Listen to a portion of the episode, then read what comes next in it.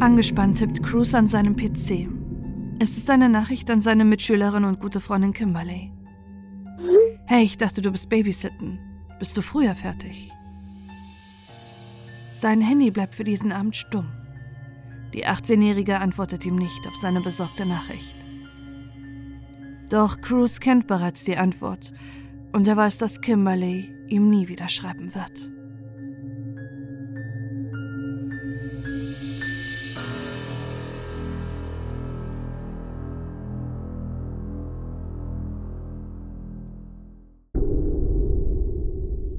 Der Freundeskreis. Kimberly Proctor wird am 1. Januar 1992 geboren. Ein Neujahrswunder für ihre Eltern Lucy und Fred. Sie wächst mit ihrer Mutter, einer Leiterin eines Supermarktes, und ihrem Vater, der als Mechaniker arbeitet, in einem liebevollen Umfeld in der ruhigen Kleinstadt Langford, einem Vorort der kanadischen Großstadt Victoria, auf. Schon als Kind liebt Kimberly Tiere. In der Highschool träumt sie davon, bei einer Wildtierauffangstation zu arbeiten. Ihr Kinderzimmer gleicht einem kleinen Zoo. Sie hat mehrere Eidechsen, Kaninchen, Hamster und Mäuse. Ihre Eltern unterstützen sie in ihrer Tierliebe, auch als Kimberly noch als Teenagerin mit Katzenohrhaarreifen zur Schule geht. Doch die anderen Mädchen in ihrer Klasse sind bereits in der Pubertät. Mit ihrer verspielten, noch kindlichen Art eckt Kimberly in ihrer Klasse an. Sie wird gemobbt, auch als sie älter wird, erinnert sich später ihre Mutter, war sie immer eine Außenseiterin und das Mobbing-Opfer ihrer Klasse. Als Jugendliche wird ihr eine Aufmerksamkeitsdefizitstörung attestiert. Ein weiterer Punkt, der das Mobbing in der Schule verschlimmert. So sehr, dass sie in der Highschool an Panikattacken leidet, wenn sie unter vielen Menschen in der Schule ist. Freundschaften schließt Kimberly deshalb vor allem zu anderen Jugendlichen, die Gleiches wie sie durchmachen müssen. Einer von ihnen ist Cruz Wellwood, der Sohn eines Mörders. 2001 wurde sein Vater Robert Raymond Desborn nach zahlreichen Vorstrafen wegen sexueller Übergriffe im Falle der Vergewaltigung und des Mordes einer 16-Jährigen zu lebenslanger Haft verurteilt. Auch wenn Cruz damals noch ein Kind war, kann er sich an die Verhaftung seines Vaters erinnern und hat bereits verstanden, was er getan hat. Doch oft redet er nicht über seine Vergangenheit und seinen Vater. 2010 mit 16 Jahren blickt allerdings auch Cruz bereits auf einige Vorstrafen zurück. Unter anderem wegen des Besitzes von Gras und Diebstahl. Sein bester Freund ist seit der fünften Klasse Cameron Moffat, der ebenso wie Cruz in der Schule verhaltensauffällig ist. Er leidet an ADHS, hat Schwierigkeiten beim Lernen und bedroht immer wieder Lehrpersonal. Eine spätere psychische Untersuchung enthüllt, dass Cameron im Alter von vier Jahren sexuell missbraucht wurde. Von wem ist allerdings unbekannt. Schon als Kind ist er aggressiv seinen Eltern gegenüber. Er beginnt sich zu schneiden, um Stress abzubauen und hat regelmäßig Messer mit in der Schule. Seine Eltern scheinen machtlos gegen ihren Sohn zu sein und sämtliche Therapieversuche oder Medikamente lehnt Cameron vehement ab. In Cameron scheint Cruz einen Gleichgesinnten gefunden zu haben. Zusammen schwänzen sie die Schule, spielen World of Warcraft, rauchen Gras oder surfen auf Pornoseiten.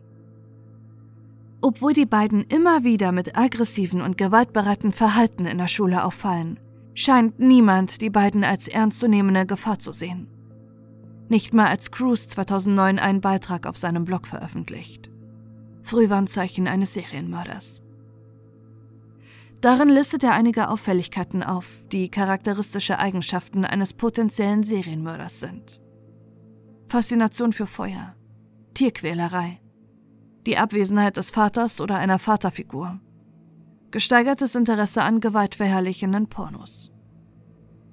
Seine eigene Einschätzung schließt er ab mit den Worten Eigenartig ist, dass ich alle 14 Kriterien eines Serienmörders erfülle. Obwohl alle Kriterien zutreffen, scheint es unwahrscheinlich, dass ich ein Serienmörder bin. Aber ich schätze, das wird nur die Zeit zeigen.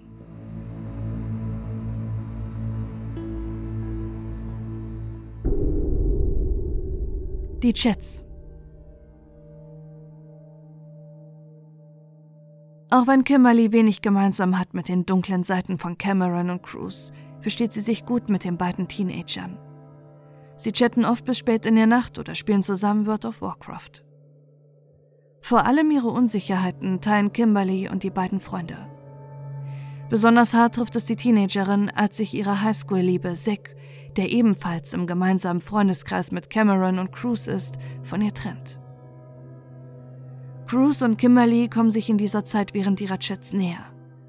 Cruz gesteht ihr, dass er Gefühle für Kimberly hat, auch wenn sie immer noch an ihrem Ex-Freund Zack hängt.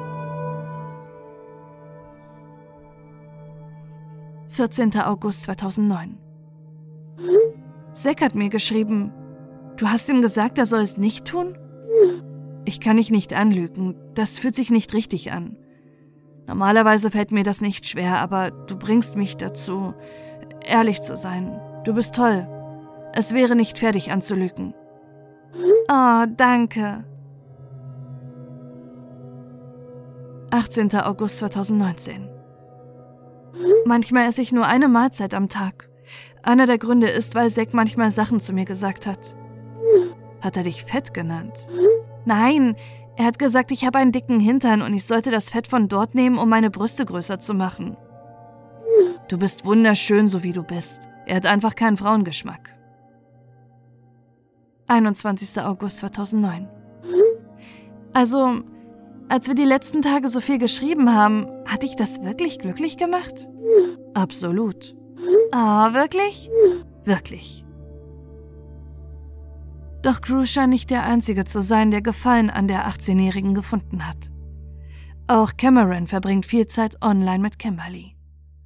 Doch während die Chats zwischen Cruz und Kimberly Teenie-Flirtereien sind, lesen sich die Chats von Cameron deutlich expliziter und bedrohlicher.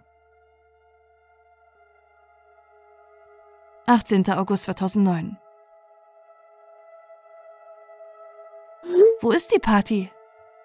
In meiner Hose. Und du stehst auf der Gästeliste. Cool, ich stand noch nie auf einer VIP-Liste. Wer kommt noch? Cruz? Nope, ist exklusiv. Niemand anderes, nur du und ich. Gibt's Musik und Süßigkeiten? Ja, große und harte Lollis. Sie haben eine cremige Füllung, wenn du genug lutschst. Erzähl nicht, solche Lollis gibt's nicht. Er ist besonders. Alles klar, ich glaube, du bist betrunken. Und ich glaube, du bist naiv. Nein. Also kommst du? Werd ich nicht. Wir können die Party dann aber nicht stattfinden lassen. Du bist der Ehrengast. Also, Baby, bist du aufgeregt? Nenn mich nicht Baby. Ich hasse es, wenn mich Jungs so nennen. Dann nenn ich dich Hase. Ist genauso merkwürdig. Ich bin offiziell verstört. Du hast mir gesagt, du willst meinen Lolli. Nein, ich sagte, ich will Süßigkeiten. Und ich hab dir meinen Lollipop angeboten und du wolltest ihn. Also, wenn du Lollipop sagst, meinst du die Süßigkeiten oder deinen Schwanz? Mein Schwanz. Aber ich meinte die Süßigkeit Lollipop. Du machst mir Angst. Ich frag mich, was Zack sagen würde, wenn er den ersten Teil der Unterhaltung liest. Was meinst du? Naja, sieht nicht gut aus für dich. Ja, aber ich dachte, du meinst Süßigkeiten. Tja, das wüsste er aber nicht. Dann erklär ich's ihm. Wem wird er wohl mehr glauben, dir oder Cruz und mir? Cam, ernsthaft, hör auf. Ich habe nie gesagt, dass ich deinen Schwanz will. Ich habe nur gesagt, dass ich Süßigkeiten will und habe einen Scherz gemacht, also hör auf. Ja, aber wenn ich ihm den ersten Teil schicke, sieht es trotzdem so aus, als würdest du mich und Cruz wollen. Also wirst du tun, was ich sage, oder ich zeige sie ihm.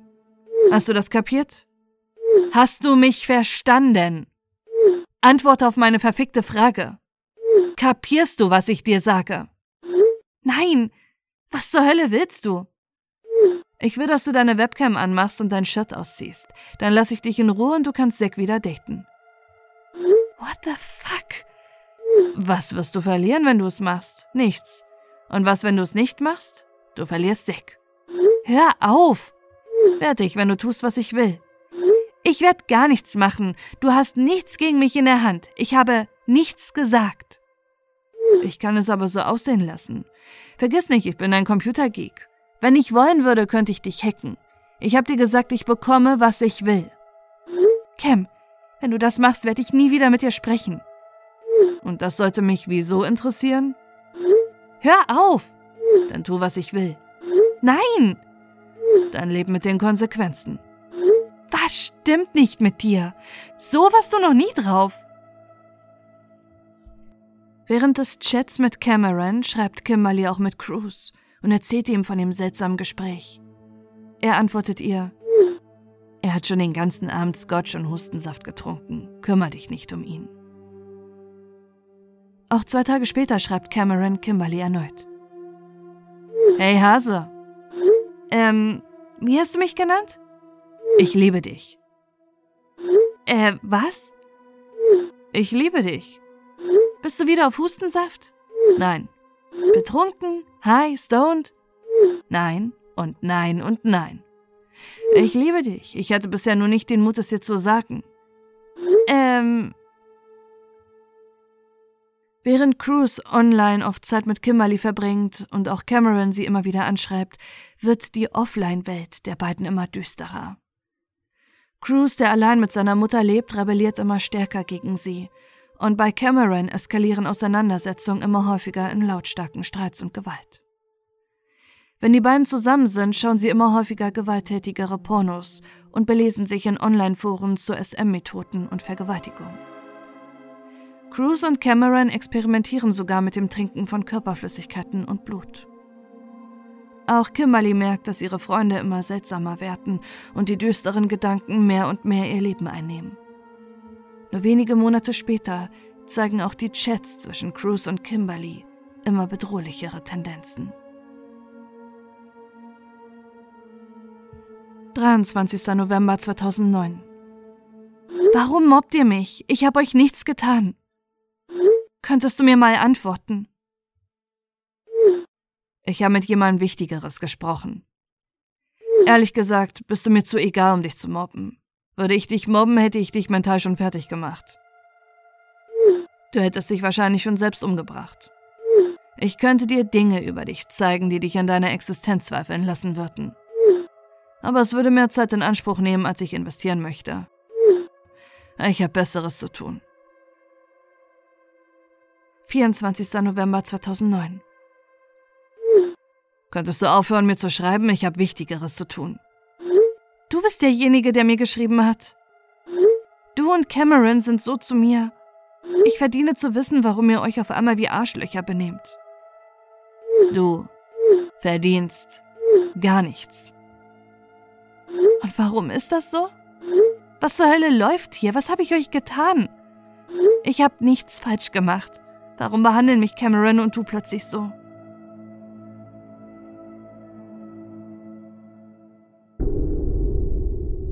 Die Falle. Es ist mittlerweile März 2010. Einige Monate sind vergangen, seitdem Kimberly ihre Auseinandersetzung mit Cruz und Cameron hatte und die beiden seitdem nur noch in der Schule sieht, aber keinen Kontakt mehr zu ihren ehemaligen Freunden hat. Doch das ändert sich in der Nacht vom 17. auf den 18. März 2010, als Kimberly eine Nachricht im MSN Messenger von Cruz bekommt. Hey, ich wollte dich gerade anrufen, aber mein Handy ist tot. Was willst du? Was machst du morgen? Nichts Besonderes, gegen 15 Uhr bin ich babysitten.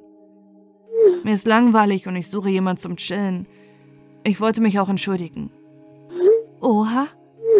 Es gibt einige Sachen, die ich gern mit dir persönlich klären würde über die ganze Sex-Sache. Das kommt plötzlich und ich verstehe nicht warum. Ich will nicht über Sex reden. Zack und ich sind nicht mehr so eng, wie wir es mal waren, und du verdienst deine Erklärung. Es geht mir darum, warum Cameron und ich so gemein waren.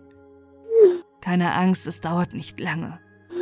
Ich muss ehrlich sagen, als ich deine Nachrichten gelesen hatte, war ich geschockt und verwirrt. Wie ich dir gesagt habe, würde ich das gern persönlich klären. Wir können uns morgen vorm Babysitten treffen und über alles sprechen. Doch Kimberly weiß nicht, dass der 17-jährige Cruz während des Chats mit ihr noch ein weiteres Fenster offen hat, in dem er mit seinem besten Freund Cameron schreibt. Und in dem sie über das fantasieren, was sie zusammen schon lange geplant haben. Kimberly zu foltern. Ich werde ihren Nasenring rausreißen und sie verbrennen. Wir verbrennen ihr Fleisch. Warum lassen wir sie nicht am Leben und fesseln sie? Das machen wir, aber ich muss sie erstmal stoned machen und verführen. Lol. Ich würde sagen, ich mache Mac and Cheese. Und dann werden wir sie attackieren. Ob sie Geld hat? Verdammt, ich nehme ihr alles, was sie dabei hat.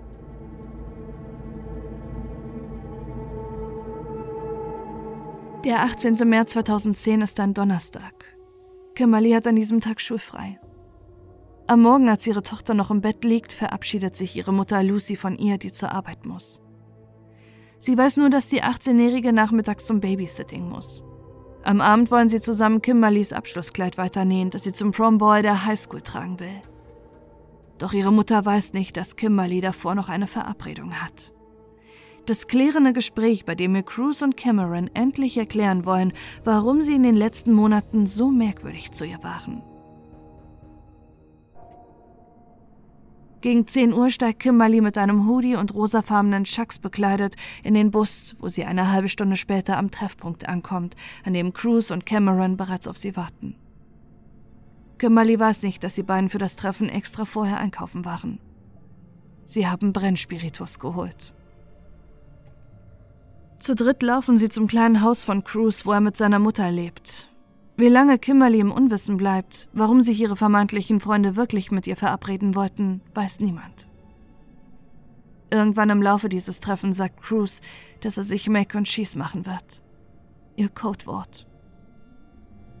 Kimberly, die sich von dem Treffen erhofft hat, endlich zu erfahren, warum Cruz und Cameron sie in den letzten Monaten so schlecht behandelt haben, wird erst bewusst, dass sie eine Falle gestellt wurde, als ihre ehemaligen Freunde sie überwältigen. Die 18-Jährige wird getreten und geschlagen, an den Beinen und Händen gefesselt. Ihr wird eine Socke in den Mund gestopft und ihr Mund mit Klebeband zugeklebt.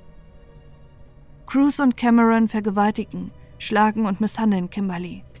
Sie verstümmeln ihre Genitalien und führen ihr Müll ein. Über Stunden ist Kimberly diesem Martyrium ausgesetzt, bis sie dem Kampf um ihr Leben erliegt und qualvoll erstickt. Ihre Leiche bringen Cameron und Cruz in die große Gefriertruhe, die in der Garage von Cruz Mutter steht. Im Laufe des Abends, vermutlich lebt Kimberly zu diesem Zeitpunkt noch, setzt sich Cruz an seinen PC. Er hat eine Idee für ein Alibi. Er öffnet Kimberlys Chatfenster und tippt: Hey, ich dachte, du bist Babysitten. Bist du früher fertig? Und das, während die 18-Jährige schwer misshandelt und verletzt im selben Raum ist. Während Cruz online ist, schreiben ihm auch andere Leute.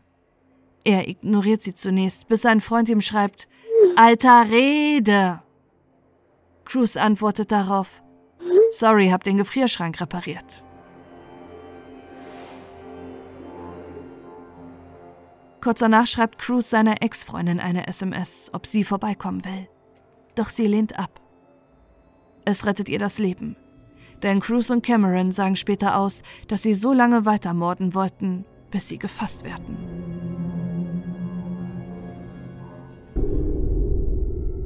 Die Suche. Schon am Abend macht sich Lucy Proctor große Sorgen. Sie weiß nicht, wo ihre Tochter ist. Sie ist nicht bei ihrem Babysitterjob erschienen und ihr Handy ist aus. Absolut ungewöhnlich für die 18-Jährige, die eigentlich ständig am Handy ist. Ihre Eltern telefonieren ihren Freundeskreis ab, doch niemand weiß, wo Kimberly ist, noch hat irgendjemand etwas seit dem Morgen von ihr gehört. Am späten Abend des 18. März 2010 rücken zahlreiche Einsatzkräfte in Langford aus. Sie suchen die Umgebung ab, klopfen bei den Häusern der Nachbarsfamilien und ihre Angehörigen hängen Suchplakate auf. Dass Kimberly weggelaufen ist, kann sich niemand vorstellen. Auch wenn die 18-Jährige die typischen Probleme einer Teenagerin quälen, hat sie zu ihren Eltern ein enges Verhältnis. Sie vertraut ihnen alles an und ist noch nie von zu Hause weggelaufen.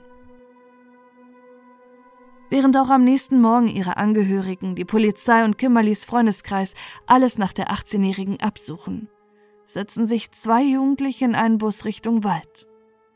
Bei sich haben sie eine Hockeytasche mit grausamem Inhalt. In den frühen Morgenstunden haben Cruz und Cameron Kimberlys Leiche aus der Gefriertruhe geholt und sie in eine Hockeytasche gelegt. Im Wald angekommen, suchen sie einen Platz unter einer Brücke. Sie übergießen die Tasche mit Brennspiritus und zünden Kimberlys Leiche an. Während sie dort in dem Waldgebiet sind, holt Cruz sein Handy raus und schreibt eine SMS. Noch als die Polizei im Dunkeln tappt, wer hinter dem grausamen Verbrechen steckt, vermutet Cruz Wellwood, dass die SMS ein Fehler war. Anhand seiner Handydaten kann die Polizei beweisen, dass er sich zum Zeitpunkt des Brandes in dem Wald befand. Für Cruz und Cameron geht das Leben danach wie gewohnt weiter. Cameron fährt nach dem Mord zum Brunch mit seinen Eltern und seinem Großvater. Danach kauft ihm seine Mutter ein Computerspiel. Cruz trifft sich am Abend des 19. März mit einer Freundin. Währenddessen bricht für Kimberlys Hinterbliebene eine Welt zusammen.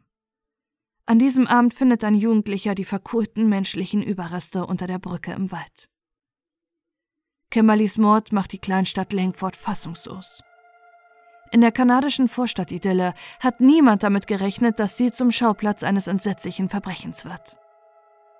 Dutzende Menschen pilgern zum Fundort, Blumen werden niedergelegt und die gesamte Gemeinde steht unter Schock. Niemand kann sich vorstellen, wer für dieses Grauen verantwortlich sein kann.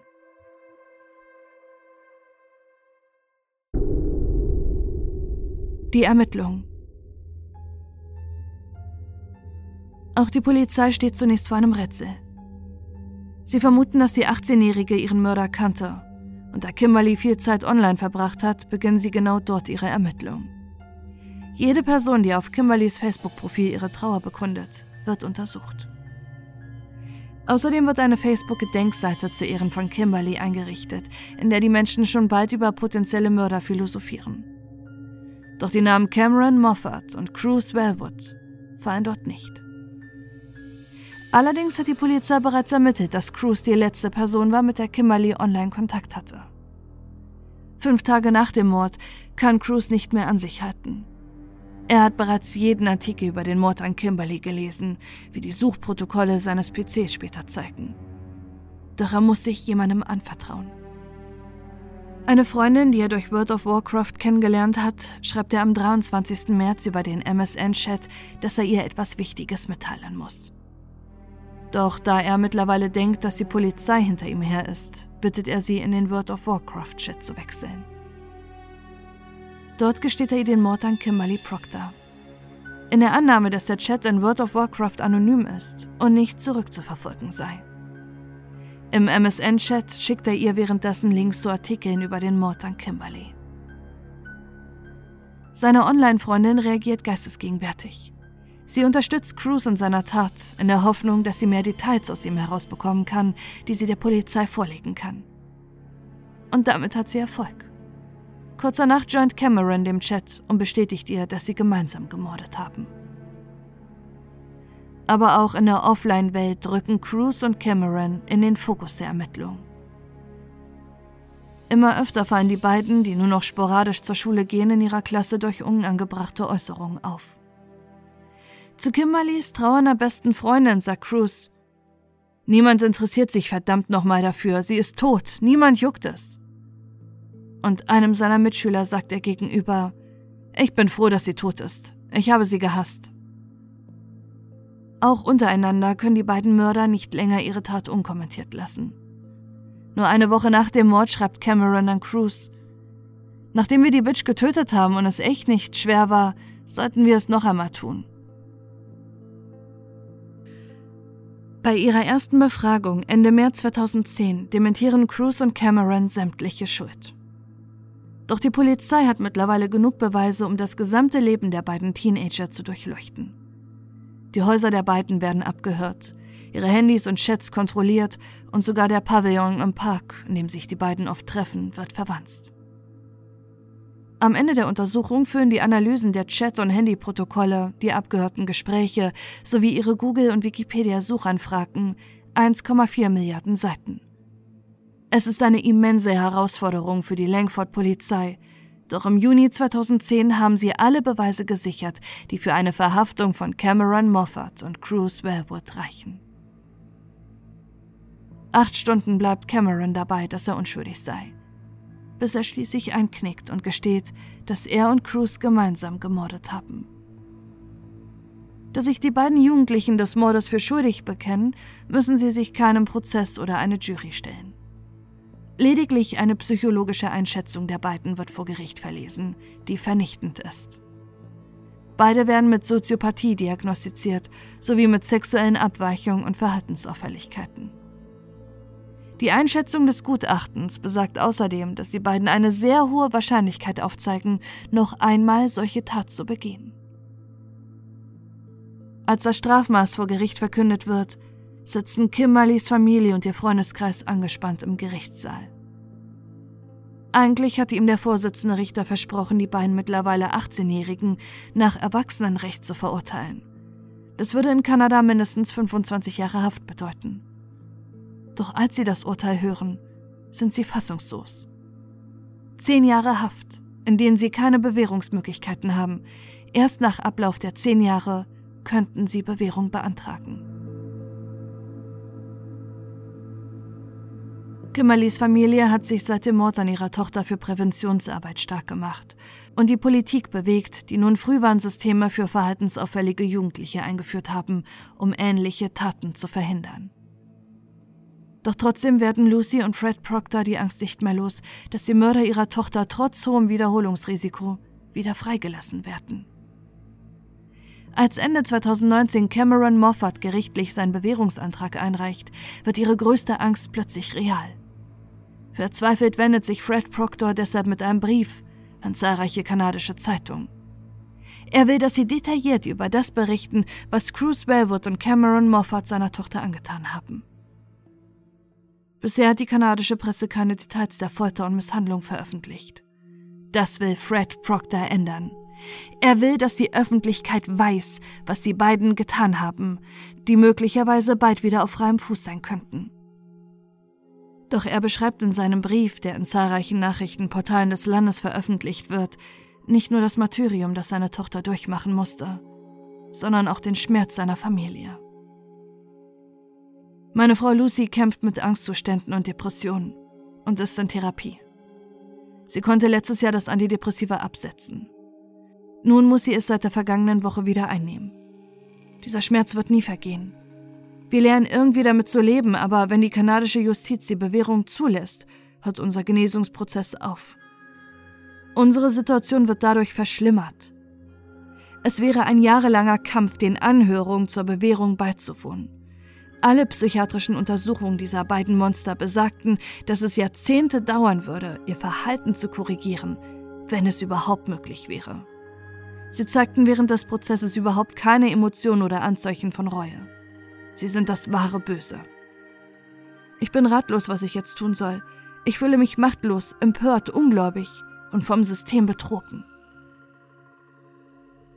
Auch wenn sich eine mögliche Bewährungsanhörung der beiden Mörder bis heute wegen der Corona-Pandemie verschoben hat, wissen Kimberlys Eltern, dass irgendwann der Tag gekommen ist, an dem über die Freiheit der beiden Täter entschieden wird, während sie für immer mit dem Verlust ihrer Tochter leben müssen.